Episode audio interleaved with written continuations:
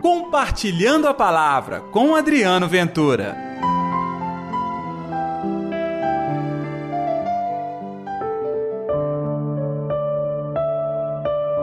Eu não rogo que os tires do mundo, mas que os guardes do maligno. Ei, gente, tudo bem? Está no ar o Compartilhando a Palavra desta quarta-feira, hoje, dia 24 de maio. Que a paz, que o amor, que a alegria de Deus esteja reinando no seu coração. E o Evangelho tem uma palavra tão bonita e com certeza vai fortalecer a sua vida. Está em João capítulo 17, dos versículos 11 ao 19. O Senhor esteja convosco, Ele está no meio de nós. Proclamação do Evangelho de Jesus Cristo segundo João. Glória a vós, Senhor. Naquele tempo, Jesus, alçando os olhos ao céu, disse: Pai Santo, guarda-os em teu nome, o nome que me deste para que eles sejam um como nós somos um. Quando eu estava com eles, eu os guardava em teu nome, o nome que me deste. Eu os guardei e nenhum deles se perdeu, a não ser o filho da perdição, para se cumprir a Escritura. Agora, porém, eu vou para junto de ti.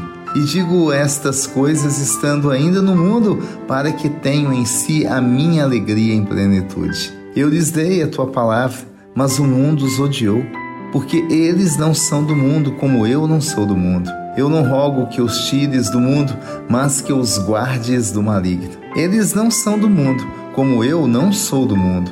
Consagra-os pela verdade. A tua palavra é verdade. Assim como tu me enviastes ao mundo, eu também os enviei ao mundo. Eu me consagro por eles, a fim de que também eles sejam consagrados na verdade. Palavra da salvação, glória a vós. Senhor. Continuamos a oração de Jesus. Eu falo o mesmo que eu disse ontem.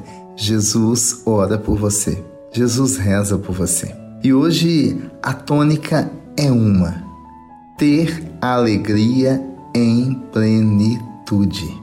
Olha só, estar unidos a Jesus é estar unido à verdadeira alegria. É o que deixa claro Jesus quando ele diz que guardou-nos no seu amor, cuidou de nós.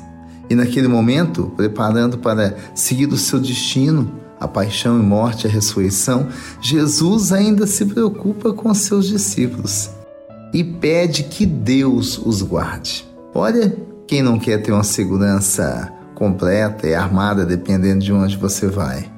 Pois é, os discípulos não tiveram nada disso. E olha que correram muito risco mas eles tinham a segurança no Deus da vida. Hoje eu convido você também a se juntar no Deus da vida. Sabendo que, por que as coisas são tão difíceis para mim? Por que as dificuldades são barreiras quase que intransponíveis? Pela bênção de Deus que existe na sua vida. E Jesus lembra ao dizer para o Pai que nós não somos do mundo, mas estamos no mundo. Peçamos a Ele a coragem, a garra, a força para resistir às tentações deste mundo, mantendo a firme, o firme propósito na fidelidade, no amor, na brandura e mantendo claramente a graça de orar com o poder de Deus. Vamos também orar? Atende, ó Senhor, a minha oração e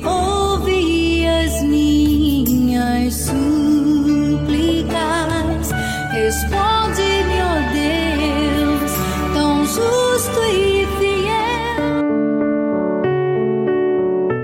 Jesus, derrama sobre todos nós do teu poder.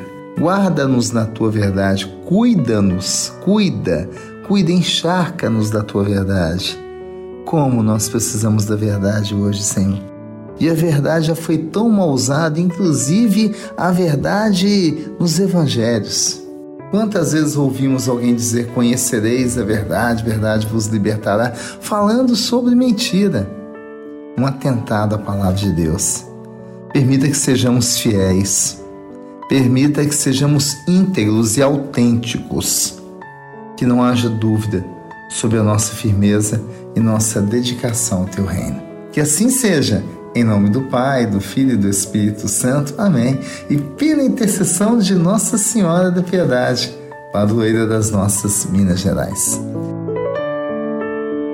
Um dia incrível para você. Que Deus te abençoe. Compartilhe a palavra você também. Faça parte dessa corrente do bem.